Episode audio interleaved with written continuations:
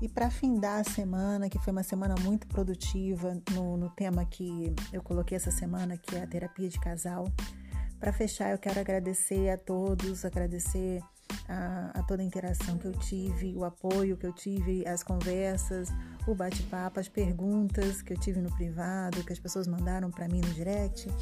Então eu só queria agradecer, é, falar que se surgiu alguma dúvida, que ainda entre em contato, que ainda fale comigo, porque é um assunto muito bom, é uma terapia muito bom, é uma modalidade muito gostosa que o casal tem que conhecer, o casal tem que ter. E, e para isso precisa tirar as dúvidas antes de fazer. Né? A terapia individual é uma observação do autoconhecimento, mas a terapia de casal, o único objetivo, né, o objetivo principal é a união do casal, é a volta ao diálogo, ao, é, acertar os pontos né, entre os parceiros.